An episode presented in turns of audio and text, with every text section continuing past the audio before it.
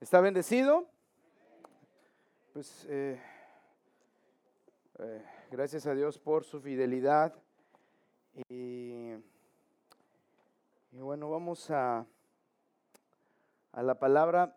Eh, esta semana ha sido de muchos eventos. estamos orando por Julián. No deje de orar por Julián. Y hay otro chico que se llama, un niño de 11 años que se llama Daniel, que está al lado eh, de Julián, él tiene encefalitis, si no me equivoco se, se pronuncia, y la mamá, el primer día que fuimos, oramos, ellos no estaban, el segundo día eh, me dicen, oye, vamos a orar por el niño. Yo, yo ya había sabido que, cómo se llamaba el, el, niño y oré. Y ahorita ya quiso que oráramos y me da gusto porque algo han de haber visto en nosotros que dijeron queremos que oren por él. Y esa es la paz que Dios pone. Amén. Y toda esta semana traje este versículo, bueno, todo este es, sí, esta, parte, esta porción de la Biblia, y se encuentra en el Salmos 23. Yo le invito a que vaya a su Biblia, ahí en la pantalla va a estar, también a la transmisión, bienvenidos a, a esta transmisión. Y dice la palabra en el Salmo 23, es un capítulo que todos conocemos, que hemos escuchado, que alguna vez lo hemos compartido, y dice lo siguiente, Jehová es mi pastor, nada me faltará, en lugares de delicados pastos me hará descansar, junto a aguas de reposo me pastorará, confortará mi alma, me guiará por sendas de justicia por amor de su nombre, aunque ande en valle de sombra de muerte, no temeré mal alguno, porque tú estarás conmigo, tu vara y tu callado me infundirá aliento, aderezas mesas delante de mí en presencia de mis angustiadores, unges mi cabeza con aceite, mi copa está rebosando, ciertamente el bien y la misericordia me seguirán todos los días de mi vida y en la casa de Jehová moraré por largos días. Vamos a orar, Padre, te damos gracias por tu fidelidad. Señor, te pido que tú hables a través de mi vida, me declaro incompetente, es tu gracia, es tu favor, es tu Espíritu Santo. Padre, háblanos y gracias por tu fidelidad. En el nombre de Jesús. Amén. Leí este, e, estas porciones de, la palabra y este e, es algo que está escrito en base en fe. Si diga conmigo fe. Tenemos que alimentar nuestra fe. ¿sí? Hemos creído en Jesucristo, hemos creído en su sacrificio, pero tiene que ser alimentada nuestra fe. Y la pregunta que, se hace, ¿con qué estamos alimentando nuestra fe? ¿Con qué es lo que estamos llenando nuestro corazón, nuestra fe, nuestros pensamientos? Y nuestra fe no es solamente para pedir y recibir cosas. ¿Sí me escucha? Nuestra fe no es solamente para pedir y recibir cosas, sino que habrá momentos que no recibiremos lo que pedimos y aún así permanecemos confiando en Él y caminando en su voluntad. Amén. Habrá veces, tenemos, necesitamos fe, que yo creo que la fe eh, hace milagros, yo lo creo, yo lo he visto, pero también la fe nos sostiene aún cuando no hemos recibido lo que hemos pedido y seguimos confiando en Dios. ¿Sí? ¿Cuántos de nosotros hemos pasado por eso? Que a veces hemos pedido cosas y no eh, la hemos recibido, pero seguimos confiando en el Señor porque Él es fiel. Y eso se basa porque nuestra fe ha sido alimentada, ha sido bien establecida en Cristo. ¿Sí? ahorita en este tiempo hay mucha gente que ha negado su fe. De hecho, en la Biblia menciona que el amor de muchos, ¿qué? Se enfriará. ¿Sí? En los postreros días. Y esto se debe a que la mirada no se ha puesto en Jesús. Hay gente luego que en la iglesia global, no aquí, se siente porque, ay, es que el hermanito tal, el hermanito tal, y es que el pastor, que aquí, que allá. Y dejan de ir a la iglesia. Cuando ese no debe ser el motor. Dice la, la palabra misma, puesto los ojos en quién? En Jesús, el autor y el consumador de nuestra fe. Dile el que tienes a tu lado, no te fijes en la gente. No te fijes en la gente. Fíjate en Dios. ¿Sabe por qué? Todos vamos a fallar. Ya, nadie dijo amén, ¿verdad? Pero es la realidad, todos vamos a fallar. Todos podemos quedar mal. Todos podemos equivocarnos, todos podemos lastimar, porque nadie es perfecto. Es Dios que nos perfecciona en nuestra debilidad. Es Él en nosotros, pero nuestra fe tiene que ser trabajada y alimentada. ¿Y con qué alimentamos nuestra fe? Y vamos a ver unos puntos que vemos en, esta porción de la Biblia.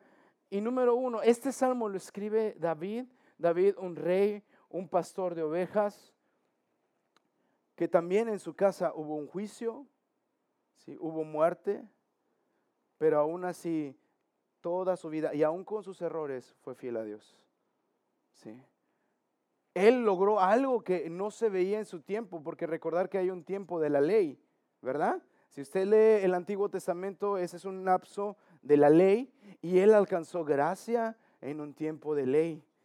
Y ahora que nosotros estamos en la dispensación de la gracia, qué precioso es eso, ¿no? Porque si la, si como la regamos, gracias a Dios no hemos sido fulminados por la gracia que hay. Y se requiere una relación con el Padre. Aquí David manifiesta que el Señor es su pastor. ¿Para cuántos el Señor es su pastor? Amén. Y aquí vemos que el Señor como pastor sostiene. Él es quien nos sostiene. Él es nuestro Padre, Él es nuestro pastor. Mire, el miércoles, yo le invito a todas las reuniones de miércoles, hay una palabra preciosa, este, este miércoles pasado estuvo padrísimo, estaba hablando de la relación con Dios como padre, como esposo, ¿sí? como sustentador.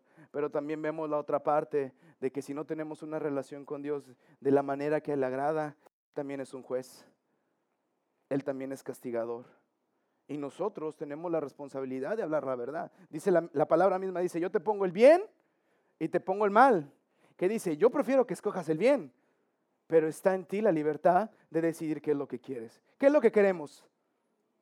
¿No lo escucho? ¿Qué es lo que queremos?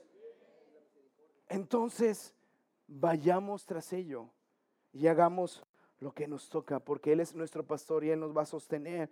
fíjese, esta es una declaración y es un resultado inmediato. Dice, Jehová es mi pastor, nada me faltará. También, Jehová es mi pastor. Y en esta expresión, David pensó sobre Dios, el Dios de Israel, mientras pensaba en su relación con Dios e hizo una analogía de un pastor y sus ovejas. Dios era como el pastor para David y David era como una oveja para Dios. ¿Sí? Nuestro Dios es nuestro pastor. Y Él ha dejado en la tierra autoridades. Aquí tenemos nuestra autoridad que es el pastor. Y el pastor vela, ora. Y nuestro Padre que está en los cielos desea lo mejor para nosotros, desea que hagamos su voluntad. También eh, cuando dice Jehová es mi pastor, David conocía esto en un sentido personal. Él podía decir, mi pastor no era solo que el Señor fuera pastor de otros en un sentido teórico, Él era un pastor real y personal de David mismo. Porque recordemos que David quiso construir una casa para él. Él decía, Señor, yo quiero construir algo para ti. Y le, dijo, no, no serás tú quien me construya, será tu hijo. Sé lo que hay en tu corazón pero no te tocará a ti. Y eso habla de dirección. Cuando hay una relación con el Padre, con el pastor, hay una dirección. Él quiere direccionar nuestra vida para que caminemos conforme a su voluntad. Otra cosa que alimenta nuestra fe es conocer la palabra y ayunar. 40 días de ayuno. ¿Cuántos decimos gloria a Dios? Ah, ¿Cuántos decimos amén? ¿Cuántos decimos amén? Aleluya. ¿Sabe que esta es una de las áreas más complicadas? Yo no estaba así, ¿eh? Estaba flaquito. Aunque no lo crea. Ah, puse ahí un hashtag activity en, en Facebook. Y bueno, usted sabe, tortas, cachetadas, tacos. Casado, dice el pastor. Dios es fiel, ¿no? Entonces, siempre cuando se trata de menguar la carne, siempre va a haber una lucha, porque hay una lucha constante entre el espíritu y la carne. Siempre la hay, ¿sí o no? Entonces, necesitamos conocer la Biblia y ayunar. ¿Por qué? Porque va a haber momentos de tentación. Y no, y no dice el diablo cuándo va a venir, oye, te voy a visitar el, el 15 de septiembre, te voy a tentar de esa manera. No te dice así. La tentación es día a día y la oportunidad de caer es constante. Por eso necesitamos leer la Biblia, memorizar. Mire, el martes en la reunión de varones estuvo padrísimo la reunión. Eh, estuvimos compartiendo, cada quien estaba compartiendo su nombre. Por ejemplo, aquí está Jesse, le gusta leer, ¿verdad? Por aquí vi el hermano Simeón. ¿Dónde está, hermano? Por aquí lo había visto. Ahí está. Me da gusto verlo. ¿Sabe algo? Y se hizo algo muy padre. Hubo abrazos y todo. Y, llegamos a un punto, estábamos eh, eh, en este tiempo, cuando el YouTube y Facebook están abundando, ven que luego hacen retos, challenge, muy tontos, porque hay unos que hasta les cuesta la vida, hay unos que hasta por conseguir likes o suscriptores o fama pierden su vida.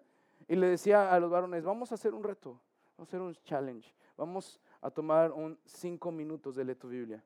No te estoy diciendo 20, no te estoy diciendo 30, pero cuando un, cuando algo se vuelve costumbre, hábito, disciplina, se vuelve un deleite. Lo disfrutas lo que haces. Y la Biblia quiere hablar a nuestra vida para que seamos alimentados y afirmados en Él. Y quiere que hagamos todo conforme a su voluntad. Y en Mateo 4 vemos la tentación de Jesús Dice, entonces fue llevado Jesús por el Espíritu al desierto para ser tentado por el diablo. Y después de haber ayunado 40 días y 40 noches, tuvo hambre y vino a él el tentador y le dijo, si eres hijo de Dios, di que estas piedras se conviertan en pan. Él respondió y dijo, escrito está, no solo de pan vivirá el hombre, sino de toda palabra que sale de la boca de Dios. Entonces el diablo le llevó a la santa ciudad y le puso sobre el pináculo del templo y le dijo, si eres hijo de Dios, échate abajo, porque escrito está, a sus ángeles mandará cerca de ti y sus manos te sostendrá para que no tropieces con tu pie en piedra. Jesús le dijo, escrito está también, no tentarás al Señor tu Dios. Otra vez le llevó el diablo a un monte muy alto y le mostró todos los reinos del mundo y la gloria de ellos y le dijo, todo esto te daré si postrado me adorares. Entonces Jesús le dijo, vete, Satanás, porque escrito está, al Señor tu Dios adorarás y a Él solo servirás. El diablo entonces le dejó y aquí vinieron ángeles y le servían. El diablo muy astuto, el diablo quiso usar la Biblia, quiso usar la ley para ir en contra de Jesús. Jesús es 100% Dios, es 100% hombre, pero él conocía la ley. Y fíjese, en el versículo 4 y dice, él respondió y dijo, escrito está, no solo de pan vivirá el hombre, sino de toda palabra que sale de la boca de Dios. Y esto viene en Deuteronomio 8, 3. El diablo quería tentar a Jesús, pero Jesús mismo con la palabra, con la ley, le dijo, hey, escrito está. Hay un respaldo de Dios. Luego, más adelante le dijo, si eres hijo de Dios, quiso tentar su, deidad, porque Jesús sabía que era Dios. Y dice, échate abajo, porque escrito está. Ah, ahora, ¿qué dijo Satanás? Ahora con la misma Biblia te voy a tentar. Y dice, a sus ángeles mandará cerca de ti y en sus manos te sostendrán para que no tropieces tu pie en piedra. Pero el 91, 11 al 12, viene esto, y yo le invito a que vayamos a Salmos 91, del 11 al 12. Y fíjese lo que dice aquí. Pues a sus ángeles mandará acerca de ti, que te guarden en todos sus caminos. Esta parte no la lee, no se la dice Satanás a Jesús, y dice, y en las manos te llevarán para que tu pie no tropiece en piedra. Y cuando se refiere y que te guarden todos tus caminos, se refiere a guardar en la voluntad de Dios. Jesús expresa, yo soy el camino, yo soy la verdad y yo soy la vida. Y eso lo expresa en Juan 14, 6. Jesús caminaba dentro de la voluntad de Dios. Y aquí lo que Satanás quería hacer es tentar su deidad para ganar un beneficio propio y que no hiciera la voluntad del Padre, sino de Satanás. Quiso usar la Biblia. Y aquí hay versículos fuera de contexto. Y aquí Satanás quiso aplicarla. Y Jesús dijo, hey, la Biblia dice esto. El Salmo. Siguiente Satanás le dice, eh, todo esto te daré si postrado me adorares. Jesús dijo también, pues no tentarás al Señor tu Dios. Fíjese, eso lo dice en, en Deuteronomio 6:17, no tentarás al Señor tu Dios, porque la tentó en la deidad. Y luego en la parte donde dice, postrado me adorares, todo esto te daré, Jesús le dijo, vete Satanás, porque escrito está, al Señor tu Dios adorarás y a Él solo servirás. Y le estaba leyendo Deuteronomio 6:13. Es importante que memoricemos la Biblia para cuando venga el tentador saber que tenemos un respaldo. Podemos contestar emocionalmente, pero hay una gran diferencia cuando lo hacemos bíblicamente. La Biblia tiene que estar guardada en nuestro corazón y aplicarla.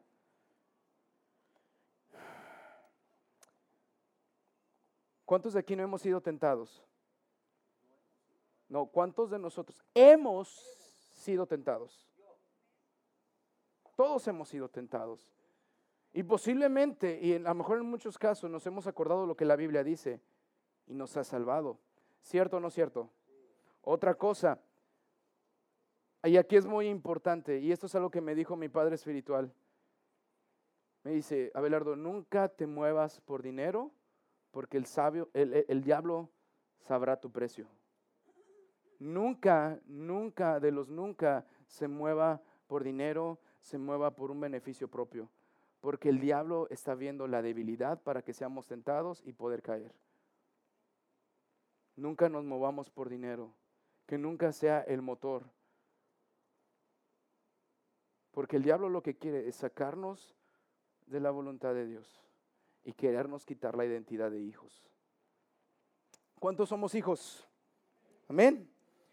Y fíjese, en, la última parte, en el versículo 11, dice, el diablo entonces le dejó y he aquí vinieron ángeles y le servían. Ahora sí, después de la tentación, están los ángeles sirviendo. Y hay un versículo en Hebreos 1.14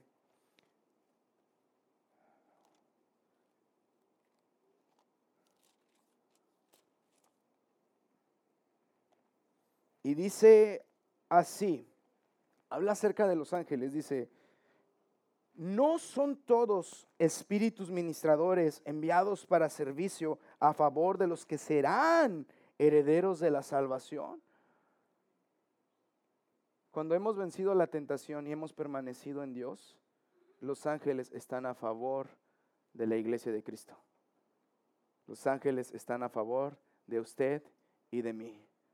¿Cuántos damos gloria a Dios? Porque hay una promesa y esa es irrevocable porque está escrito y Dios es fiel en su palabra. Entonces, cuando estemos en tribulaciones, cuando estemos en pruebas, decirle, Señor, pon ángeles acampando alrededor. Amén. Ah, podemos orar así porque hay una promesa en la Biblia y dice, para los que serán herederos de la salvación, ¿cuántos, ¿cuántos hemos creído en Jesús?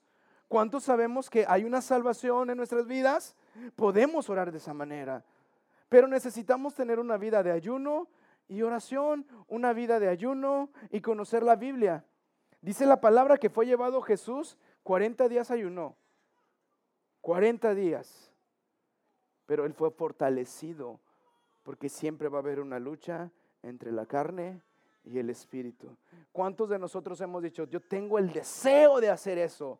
Y la carne dice, hey, está mejor la cama, hey, mejor vámonos a la casa, hey, mejor vamos a ver Netflix, vamos a ver, vamos al cine, vámonos a hacer una carnita asada con el partido del América. Vámonos de rol, vámonos al estadio. No le estoy diciendo que deje de hacer eso. No le estoy diciendo que deje de hacer eso. Le estoy diciendo, ¿qué es lo primero?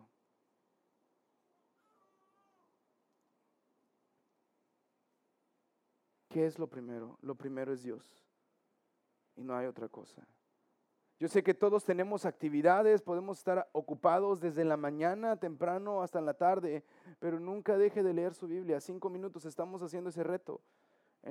Con varones empezamos. Cinco minutos de leer tu Biblia. Y les dije, usen sus redes sociales para compartir a otros. Las redes sociales pueden ser de gran bendición o pueden ser de maldición. Porque muchas broncas vienen por Facebook. Hay gente que ha conocido a, Cristo a través de las redes sociales y qué bendición. Seamos muy sabios cuando usemos esas herramientas. Y aprovecho el comercial. Siga las redes sociales de la iglesia. En YouTube están las predicaciones, en Spotify también, en Anchor. Y muchos me dicen, ¿por qué trabajas mucho en estas áreas? Le digo, porque hay una generación detrás de mí que maneja esa tecnología y no quiero que me agarren de imprevisto y no tener esa herramienta. Hay que anticiparnos ante toda circunstancia, ¿sí o no? Entonces, hay herramientas, siga las redes sociales, ahí está, y comparta, va a ser de gran bendición. Cierro comercial. Jesús conocía la ley, conocía los profetas, conocía los salmos. ¿Cuántos salmos no sabemos? ¿Cuántos no sabemos el Pentateuco? ¿Qué es el Pentateuco, hermano? La Torá. ¿Cuál es la Torá? Génesis, Éxodo, Levítico, Números, Deuteronomio. ¿Sí? La ley. Jesús la conocía. Jesús sabía de dónde venía y sabía hacia dónde iba. Porque los profetas lo anunciaban y él cumplió la voluntad del Padre. Queremos el manual de vida, está en la palabra. Y la palabra tiene que resplandecer en nuestras vidas con la guianza del Espíritu Santo. Por eso cuando Jesús vence, en la Biblia vemos que Jesús es el autor y el consumador de la fe. Hebreos 12.2 Puestos los ojos en Jesús, el autor y el consumador de la fe, el cual por el gozo puesto delante de él sufrió la cruz, menospreciando el oprobio y se sentó a la diestra del trono de Dios. Por eso hago hincapié en este punto. No vea a la gente, la gente podemos fallar. ¿Qué es el pastor mega espíritu flautico? Todos podemos fallar, quedar mal, equivocarnos. Pero Jesús no, porque Él ya venció en la cruz del Calvario, Él venció a la muerte, Él venció al pecado, Él venció a Satanás y por medio de Él somos más que vencedores usted y yo. Amén. Entonces, ¿para qué poner la mirada en la persona que nos puede fallar? Mejor ver nuestra, poner nuestra mirada en aquel que lo ha vencido todo. Amén. Dígale al que tiene a su lado, ve a Jesús. No me veas a mí. Yo sé que estoy guapo, antes crees. Pon los ojos en Jesús, porque Él, si eso lo dice mi esposa, pon los ojos en Jesús y en nadie más. Conoce su palabra, conoce su espíritu, porque Él es quien nos va a sostener. Jesús oraba.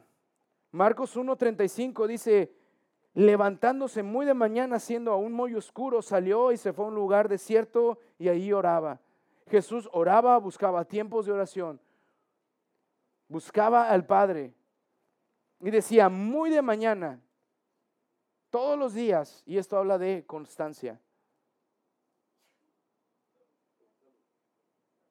Muchas veces fallamos por ser inconstantes. Necesitamos ser constantes. Jesús se iba en la mañana a orar.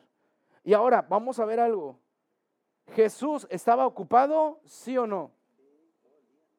A ver, contesten. ¿Jesús estaba ocupado, sí o no?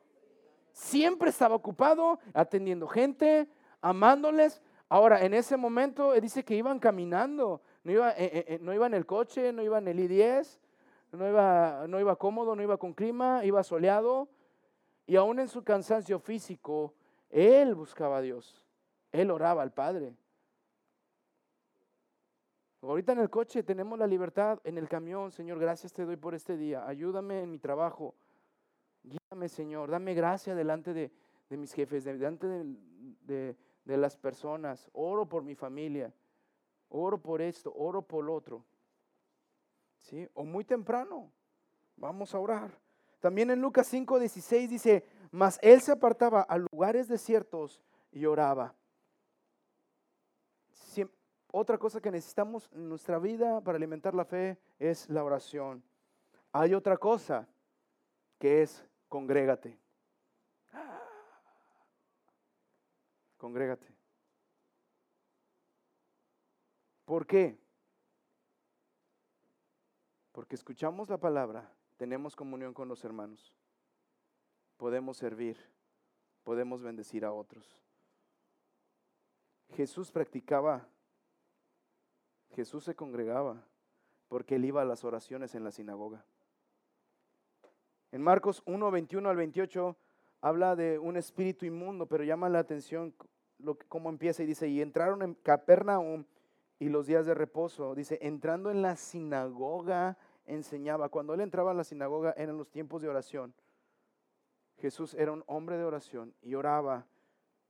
Y dice, y se admiraban de su doctrina porque les enseñaba como quien tiene autoridad y no como los escribas. Pero había en la sinagoga de ellos un hombre con un espíritu inmundo que dio voces, diciendo, ah, ¿qué tienes con nosotros, Jesús Nazareno? ¿Has venido para destruirnos? Sé quién eres, eres el santo de Dios. Fíjese lo que está diciendo. Un endemoniado le está diciendo, tú eres el santo. Y, él podría decir, ¿y tú qué estás haciendo aquí eh, congregándote, enseñando? Jesús es Dios, ¿sí o no? Y él aún así iba a la sinagoga. En la iglesia, cuando nos congregamos, somos nosotros, todos los quienes estamos aquí, todos los que hemos escuchado el Evangelio y hemos creído en él, somos resultado de la oración de alguien más.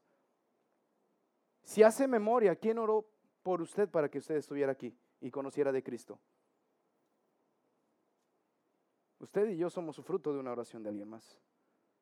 No sabemos si este hombre ya estaba clamando, Jesús ven y ahí estaba Jesús. Por medio de usted, gente se puede acercar. Por medio de usted dando un abrazo abajo, gente puede ser alcanzada. No tiene que ser el pastor, puede ser usted. Dígale al que tiene a su lado, Dios te quiere usar. Dios te quiere usar. Con solo decir, hola, ¿cómo estás? Y la persona a lo mejor va a decir, oye, ¿por qué me está hablando con tanta familiaridad? Llegar y abrir su corazón para que usted pueda orar. A veces pensamos que esa responsabilidad es solamente de unos cuantos, cuando toda la iglesia, vemos en la iglesia del primer siglo, fue llena del Espíritu Santo y todos anunciaban el Evangelio porque eran usados por el poder del Espíritu Santo. ¿Quieres ser usado? ¿Quieres ser usado? Capacitémonos, conozcamos la Biblia, qué es lo que dice. Ahorita estamos anunciando el CES, estamos diciendo eh, los cursos, y no es para gastar clima, porque es una lana.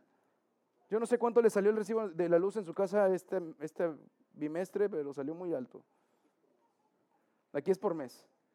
No estamos aquí para, ay, el climita. No, no, no, no, no. Estamos aquí para capacitarnos. Queremos anunciar a más personas. No sabe usted si un día vaya a ser el pastor en otra iglesia. No sabe usted si vaya a ser un pastor en otro campus. Ay, ¿qué es eso de campus, Abelardo? Son proyectos que Dios ha puesto en el corazón de abrir otros lugares para que el Evangelio sea extendido. ¿A cuánto les gustaría predicar el Evangelio? Hay campus. Capacitémonos. Dile al que tienes al lado, anótate en el CES. A veces decimos, Señor, ayúdame en esta situación. Lee la Biblia. En la Biblia está la respuesta. Amén. Y fíjese, algo que dice aquí, dice, el espíritu inmundo sacudiendo, sacudiéndole con violencia y clamando a una gran voz, salió de él y todos se asombraron de tal manera que discutían entre sí diciendo, ¿qué es esto? ¿Qué nueva doctrina es esta? Fíjense, no, no, no podían identificar siendo que tenían a los profetas. Dice que con autoridad manda aún a los espíritus inmundos y le obedecen. ¿Qué quiere decir esto? Que los escribas se dieron cuenta que habían endemoniado porque Jesús le ordenó y ellos no tuvieron el discernimiento para ver, esta persona está endemoniada.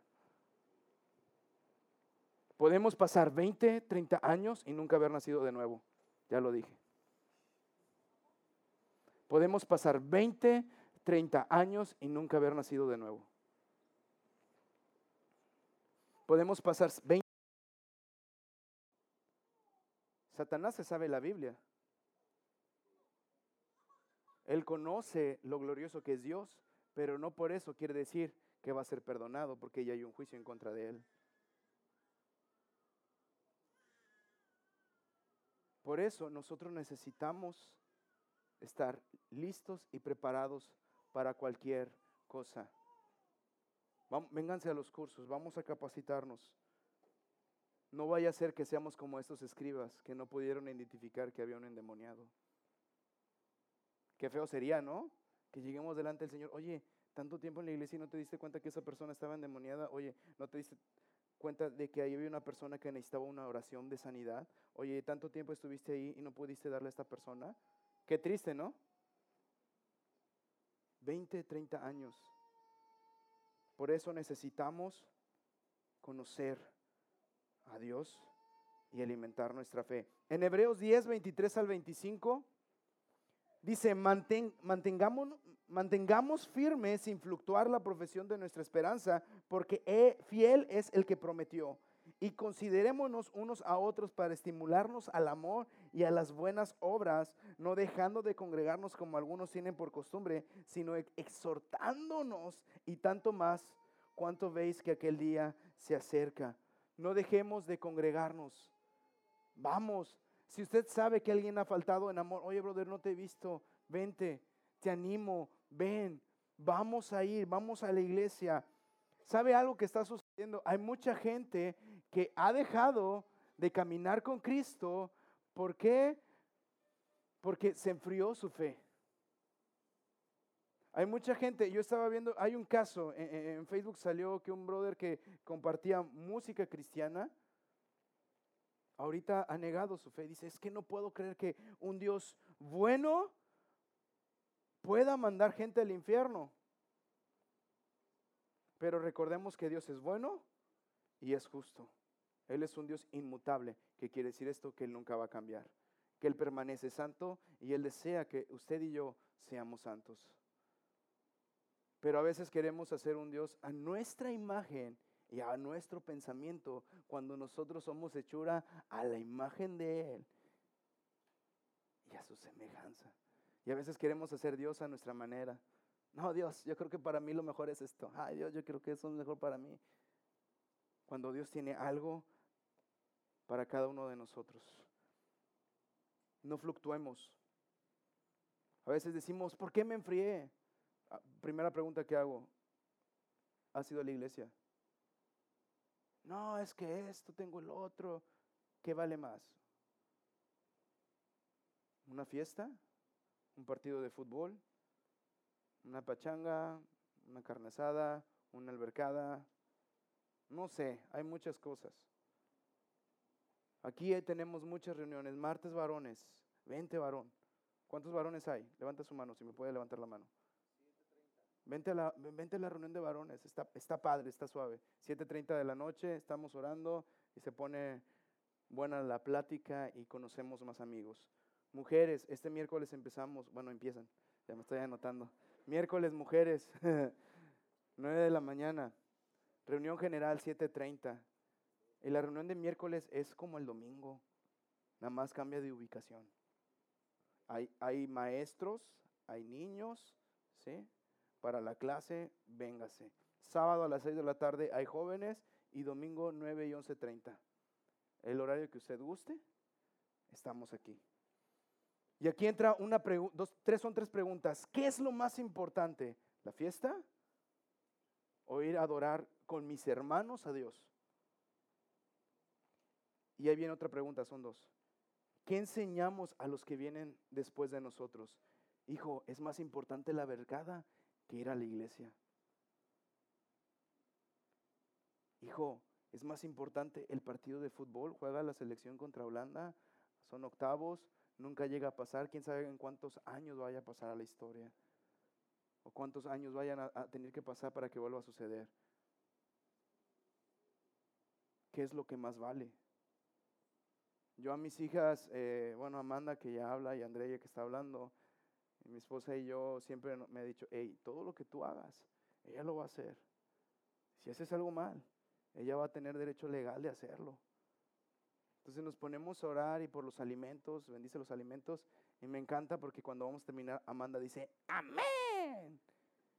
Y mire, yo le escucho, o sea, usted dirá, es un bebé, tiene dos años y medio, dice que ella es niña grande.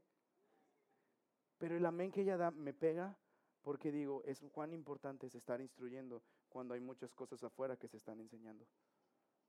No podemos echarle la culpa a la gente, no, es que la escuela, no, la casa. Seamos gente real, seamos creyentes reales para que la siguiente generación vea que hay un Dios real y no un Dios de religión. Porque en estos días se cree que el, cristiano es como que una hojita, paso número uno, paso número dos, ya cumplí esto, ya cumplí el otro, palomita, palomita, palomita, soy cristiano. Eso se llama religiosidad. cuando Dios quiere que seamos reales. ¿Cuántos de aquí queremos ser reales? Toda batalla que ganemos y que peleemos, que peleemos y ganemos, nuestra descendencia la va a disfrutar. Toda batalla que no quiera pelear por flojera, por indiferencia, nuestra descendencia la va a pelear. Le decía el martes a los varones, ¿cuántos eh, les gustaría dejar una herencia a sus, a sus hijos. Y todos levantando la mano. ¡Qué bueno! ¿Cuántos han recibido una heredad? Pues como dos o tres ya son menos. Y le digo, es padre recibir una herencia, pero yo creo que es más padre dejar una herencia a los que vienen. Y la mejor herencia es que si Jesús es real, nosotros somos reales que ellos perciban quién es Dios, que ellos vean el amor de Cristo en nosotros y que ellos lo puedan disfrutar. A los de la alabanza le digo, qué triste sería que nadie quisiera ser como nosotros, porque se supone que somos servidores y tenemos que ser ejemplo a los demás. Hombre, ¿para qué, ¿para qué voy a la alabanza si el guitarrista, no, hombre, viene así? ¿para qué voy si, si el de la batería no hace caso? Si el bajista está bien, es bien enojón. No, hombre, Abelardo ni se diga. Hombre, es bien enojón. Era. Dios ha estado haciendo algo. Una hermana me decía, vas a tener hijas y te va a cambiar la vida. ¿Sabe qué fue lo que cambió? La gracia de Dios. Le voy a abrir mi corazón. hubo una etapa en donde no podíamos, no, no, no había bebé, perdimos uno, estoy hablando cosas que en la primera no hablé, no sé por qué siento decirlo aquí. Y un amigo en un cuaderno puso, escribió, esto me lo contó mi esposa porque la hija de mi amigo se lo contó, le dice, oración para que Abelardo y Gisela tengan hijos. Y creo que puso la fecha, Y cuando nace Amanda, Palomita, y dice, Señor, gracias porque hemos visto tu amor, tu gracia y tu favor. Gracias por esta oración contestada.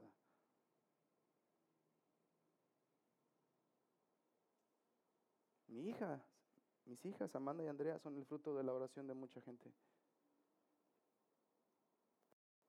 Así como nosotros somos nuevas criaturas de la oración de alguien más. este amigo ya no está. Pero en mis hijas veo las oraciones de la madrugada.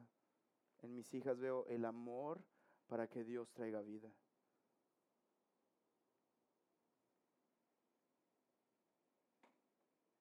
¿Cuántos quisieran escuchar que por sus oraciones otras personas han sido alcanzadas? Nosotros estamos para dar no estamos para restar. Practiquemos nuestra profesión en la fe.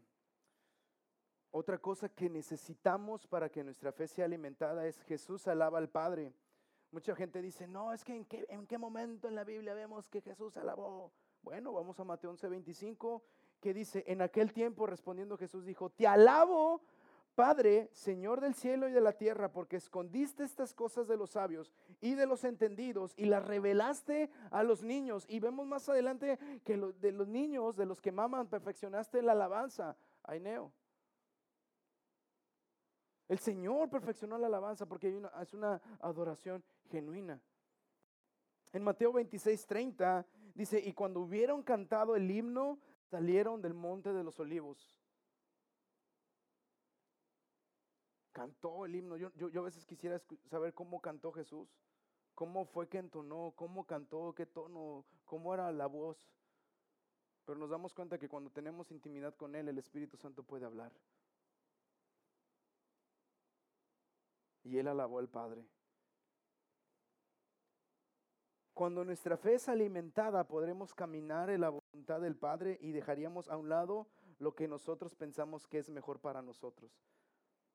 Romanos 12, del 1 al 3 dice así que, hermanos, os ruego por las misericordias de Dios que presentéis vuestros cuerpos en sacrificio vivo, santo, agradable a Dios, que es vuestro culto racional. No os conforméis a este siglo, sino transformaos por medio de la renovación de vuestro entendimiento para que comprobéis cuál sea la voluntad de Dios, agradable y perfecta. Ahí me quedo, este es el 2. Su buena voluntad. A veces tenemos dos caminos este se ve verde, precioso, y este se ve medio oscuro. Y decimos, ah, este está mejor.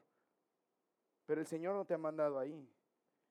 Te mandó al otro y, y podemos decir, Señor, pero está todo oscuro. Sí, pero yo voy contigo de la mano y en el otro no voy contigo. ¿Cuál decidiría usted? ¿El oscuro de la mano de Dios o el verde sin Él? Y se requiere fe para caminar en la voluntad de Dios. No es fácil caminar en la, en la voluntad de Dios. Yo nunca les voy a decir, la vida en Cristo es color de rosa. Pero yo sí le puedo decir, caminar con Cristo hay una plenitud impresionante. Hay una paz impresionante. Hay un gozo impresionante. Que luego me dicen, oye, estás loco tú. Algo. Tuve una fractura pariooccipital. Aquí está mi hermano, puede dar fe y legalidad de eso un desprendimiento, no sé qué cosa en la cabeza. Dijeron los doctores, se va a quedar sordo, ciego y loco. Tengo un poquito de las tres, ¿eh?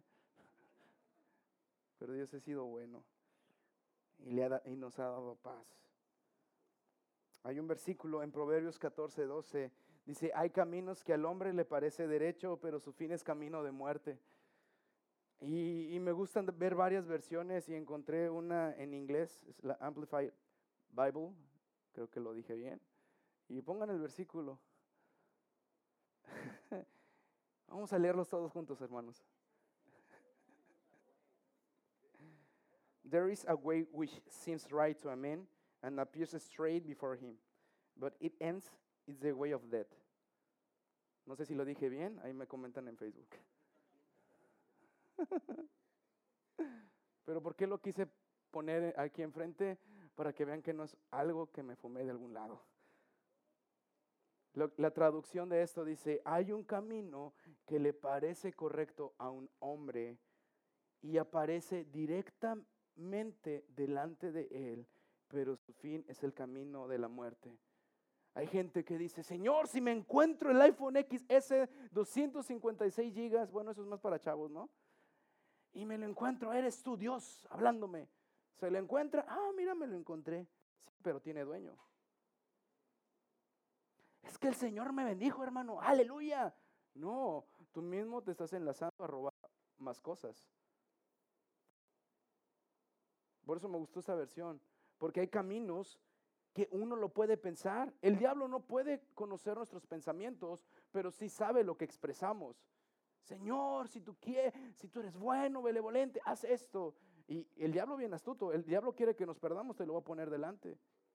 aquí está. Pero ahí es donde no, donde no quiere mandarte el Señor. Pero delante de tus ojos, en tu corazón, dijiste, esto era para mí. Aleluya, gloria a Dios. Pero eso no te lo puso Dios. Esos eran tus deseos. Por eso esta versión me gustó mucho, porque amplifica. Yo quiero que lo anote.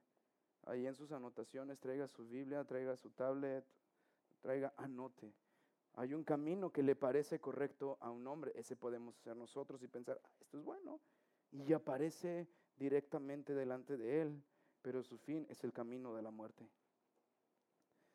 Cuando nuestra fe está alimentada, nada nos separará del amor de Cristo. Vamos a permanecer anclados. Romanos 8:35 dice, ¿quién nos separará del amor de Cristo? Tribulación o angustia o persecución o hambre o desnudez o peligro o espada.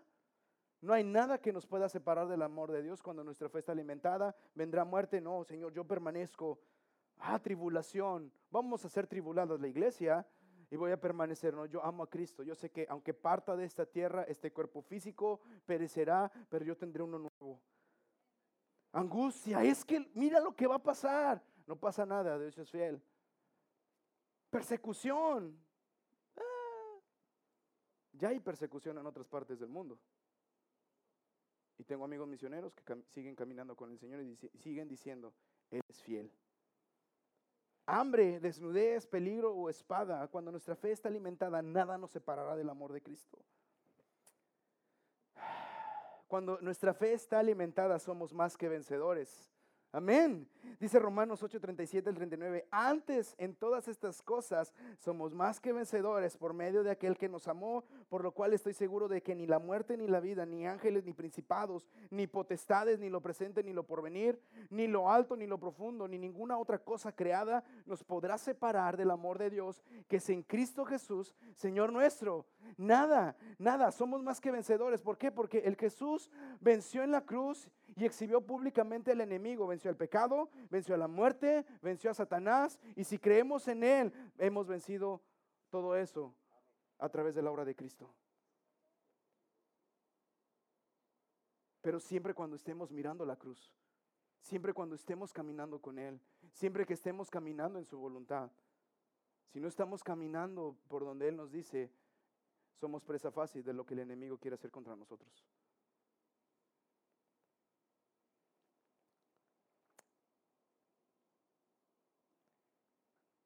les decía en la mañana, ah, por ejemplo, ahorita, gracias a Dios por este edificio que pudimos hacer un esfuerzo de un contrato de compraventa. Gloria a Dios, ¿cuánto dan gracias a Dios? Amén. Porque ya eh, tenemos el clima, tenemos los recursos y no estaríamos empezando otra vez. Y alguien me decía, ¿cómo es que están comprando cuando ahorita no hay flujo de efectivo? No hay eh, ingresos como se esperaban. La Biblia nos enseña compra sin dinero. Ah, no sé cómo sea eso, pero eso es en fe. La verdad. Estábamos el pastor y yo orando, no de dos semanas, esto tiene un año, un año y medio más. ¿Qué vamos a hacer? Porque siempre tenemos que anticiparnos a los tiempos. Y tiempos complicados, escucha eso. Pero cuando miramos a Jesús, vemos que Él es proveedor. Cuando vemos a nuestro Padre, que Él es fiel, que Él es proveedor, podemos confiar si Él nos dice, háganlo, pues en obediencia lo hacemos, porque sabemos que Él va a respaldar. Amén. Y va a ser a través de la iglesia. Yo sé que pueden llegar bendiciones por otros lados. Los que están viendo la transmisión, si quieren bendecir, gloria a Dios, que el Señor los toque. Pero vamos a decir la iglesia, aquí van a crecer mis hijos y mis nietos. Cuando me atoro en nietos, para mí es complicado porque tengo dos hijas. El pastor dice, te entiendo muy bien. Es, complicado. Tengo dos hijas y decir, ah, ¿qué van a crecer mis nietos? Pues digo, gloria a Dios, hombre, ya. Aquí estoy, Señor. Cuando nuestra fe está alimentada, aunque no recibamos lo que pedimos, permanecemos en Él. Y si recibimos de más, no dejamos sus caminos. Si no recibimos lo que pedimos, Señor, yo aquí sigo. Si recibimos de más, Señor, aquí sigo con tus caminos. Permanezco en ti. Y hay un versículo, Mateo 16, 26, esto lo venía platicando con esposa el día de ayer. Yo voy a leer la nueva traducción viviente y dice, ¿y qué beneficio obtienes si ganas el mundo entero, pero pierdes tu propia alma? ¿Hay algo que valga más que tu alma? ¿Hay algo que valga más que tu alma? Y regreso al punto que me decía mi padre espiritual, si te mueves por dinero, el diablo conoce tu precio.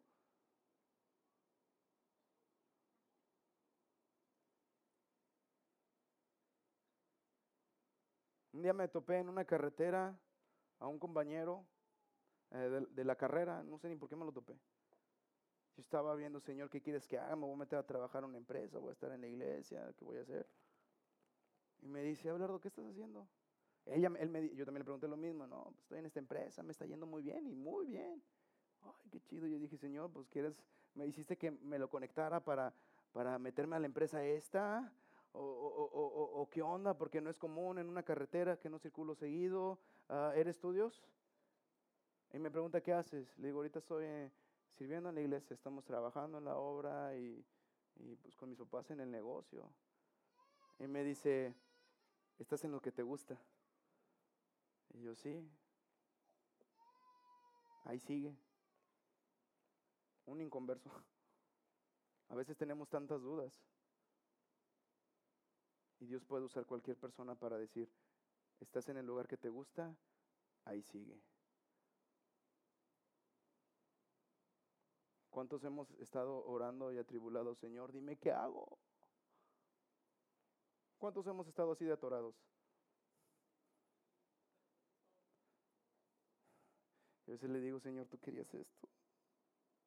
Y el Señor, años atrás, me había hablado en sueños, Dios puede hablar de cualquier forma y muchos de esos sueños los he visto realizados aquí.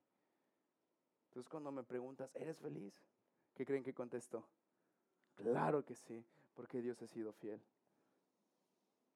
Hace muchos años yo dije, no, Señor, yo cuando, eh, yo me acuerdo que decía, tenga 32 años, quiero traer mi BMW, un Audi, yo sé. Y ahorita vengo en mi i10 y digo, gracias, Señor, porque este es como si fuera un Audi. Le soy sincero. Vengo en el coche que Dios ha sido fiel, vengo en, los coches. Y, algo que viene es, Señor, no voy a cambiar nada. Lo que tú has dado porque tú has sido fiel. Tú has sostenido a mi familia, tú nos has provisto y no hay nada que yo vaya a cambiar por una cuanta monedas. Porque de qué le sirve al hombre ganar al mundo entero si pierde su alma. Yo creo que vale más su alma, ¿no? Pregúntele a, a su lado, ¿qué vale más?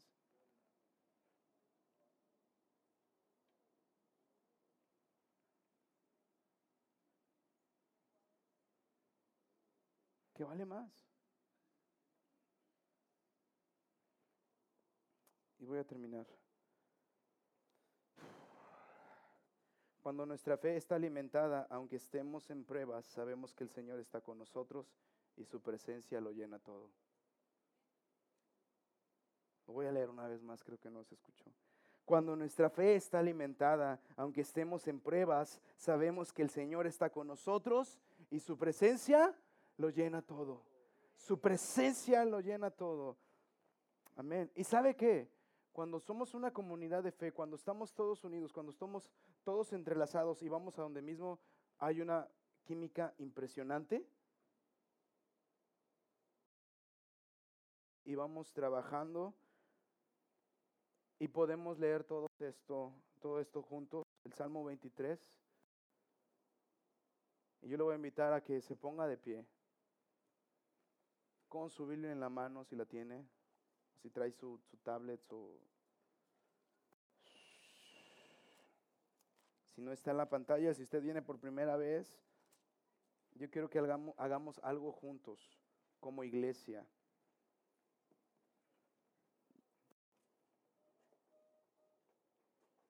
Y quiero que leamos este capítulo. Y leerlo al unísono y que esto sea emblema de que caminamos juntos como iglesia. Dile que tienes a tu lado, yo quiero escuchar tu voz, porque tu voz me anima a mí.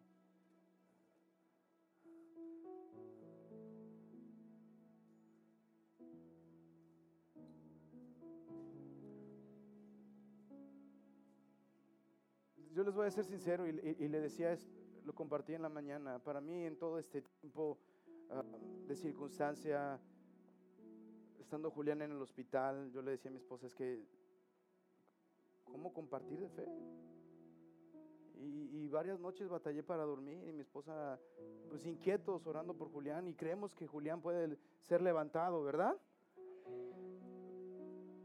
Estamos orando, estamos creyendo en milagros. Y yo le decía al pastor el día de ayer, eh, hablando por teléfono, que venía, eh, un mandado y, venía de regreso, y le digo, Paz, le he buscado muchas cosas que hablar y regreso al mismo punto que hago. Le digo sinceramente, se batalla. Y ahora ya lo entiendo. lo entiendo. Ahora entiendo porque a veces que dice, dan ganas de llorar.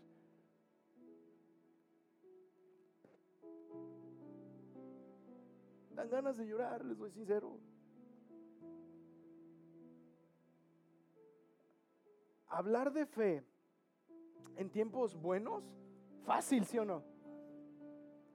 Hablar de fe en tiempos difíciles, ah, cómo duele. Pero el Salmo 23 eh, irrumpe en, mi ser, en lo más, en lo más duro. Y, y, yo quiero que como iglesia lo oremos juntos y que sea un emblema nosotros comunidad de que estamos caminando juntos. Y que si alguien se está rezagando, le decimos en amor, eh, brother, vamos juntos. Porque ha habido personas que me han jalado. Hey, échale ganas. Ahorita con las promesas, mi, esposa me dice, hey, ¿ya sabes cuánto vamos a dar? Yo le digo gracias a Dios por mi esposa. Eh, eh, tú vas primero, papá. Bueno, no me dice esa frase, yo la estoy poniendo. me dice, amor, recuerda, somos primero. Y yo quiero que la leamos este versículo. Y les decía eh, eh, temprano, yo llegué a las, eh, en la mañana y, escuchaba los de la alabanza y, a nuestro alrededor la gente escucha. Yo, digo, Señor, hay gente que pasa, hay vecinos que te escuchan, yo quiero que ellos se conviertan. Yo dije, ¿qué pasaría si todos leemos el Salmo 23 y la gente escucha, a lo mejor pasa a alguien y toca su espíritu y la persona ¿Qué están haciendo ahí? Algo me lleva adentro. Así ha llegado gente aquí en veladas de oración. Porque este lugar ha sido consagrado para la predicación del Evangelio y para que haya gracia sobre gracia. La gracia de Dios ha sido manifiesta en nuestras vidas y por su predicación otros han sido alcanzados y es gracia sobre gracia. Y ahora que nosotros dos hemos entendido, podemos anunciar a otros y hay gracia sobre gracia sobre gracia. Y eso es lo impresionante de la obra de Cristo, que la gracia alcanza a todos. Lloro por mi descendencia, oro por mis nietos. Todavía mis hijas no tienen ni edad para casarse y ya ando pensando en nietos. Pero yo veo a Abraham que él veía más allá por una palabra que le fue dada. Tenemos que ser personas que vemos más allá y anticiparnos a las necesidades. Y vamos a leer esto juntos. Salmo 23, a la cuenta de tres. Una, dos, tres. Jehová es mi pastor, nada me faltará. En lugares de delicados pastos descansar junto a aguas de reposo me pastoreará, confortará mi alma, me guiará por sendas de justicia por amor de su nombre. Aunque ande en valle de sombra de muerte, no temeré mal alguno, porque tú estarás conmigo, tu vara y tu callado me infundirá aliento, aderezas mesas delante de mí en presencia de mis angustiadores. Unges mi cabeza con aceite, mi copa está rebosando, ciertamente y la misericordia me seguirán todos los días de mi vida y en la casa de Jehová moraré largos días. Señor, te damos gracias porque tú eres bueno. Señor, tú eres fiel. Señor, sabemos que cuando estemos en tiempos difíciles, tú estarás con nosotros. Sabemos que cuando haya tiempos deleitosos, tú estarás con nosotros, Señor. Nada nos podrá separar del amor de Cristo. Padre, que tu palabra se vuelva vida a nuestras vidas. Y que este salmo sea el estandarte de nuestras vidas. Tú estás con nosotros. Tu presencia, tu amor, tu misericordia, habitar en tu presencia todos los días de nuestra vida. Señor, que nosotros seamos el resultado de, oración de alguien más, de una necesidad, que nosotros podamos suplir esa necesidad.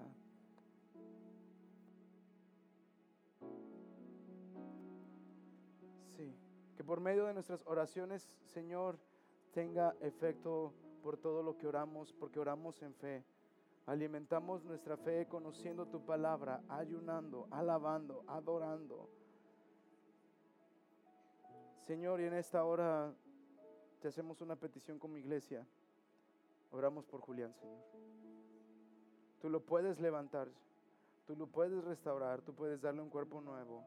Creemos en tu poder, creemos en tu gracia, creemos en tu favor. Señor, oramos en el nombre de Jesús creyendo que tú lo vas a levantar. Padre, aquí muchos de mis hermanos hay una necesidad. Yo no sé si tengas una necesidad. Yo te invito a que levantes tu mano y tienes una necesidad, levanta tu mano. Y si dices, me está faltando la fe, ah, estoy dudando en cosas, dile al Señor, Señor, ayúdame.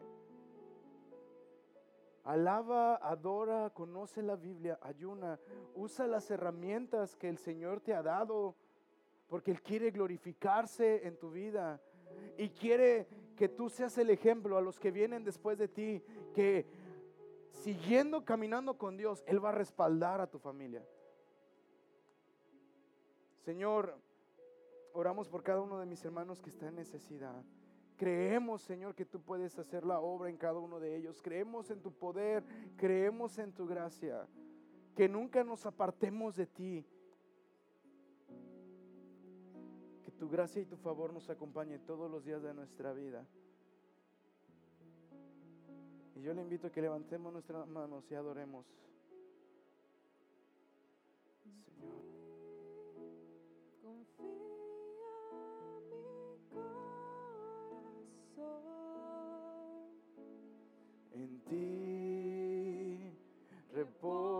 Mi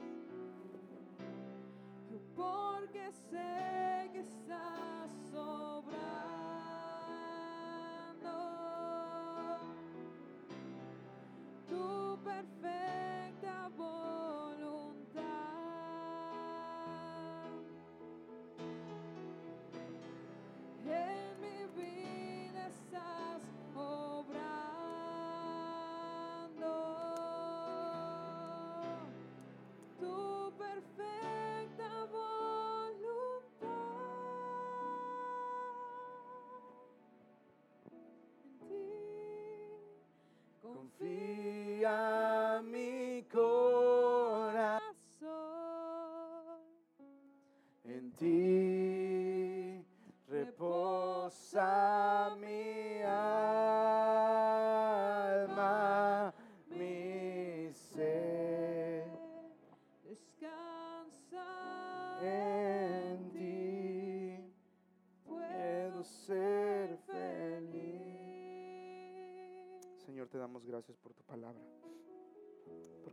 Él Tú eres justo, Señor. Y tus promesas son reales. Y aun cuando yo no viere, yo sé que tú lo vas a hacer. Abraham no recibió lo prometido, pero dice la palabra que la abrazó y la hizo suya y vivió como si lo haya recibido. Padre de la fe. Quiero hacer un llamado a las personas que no han conocido a Cristo,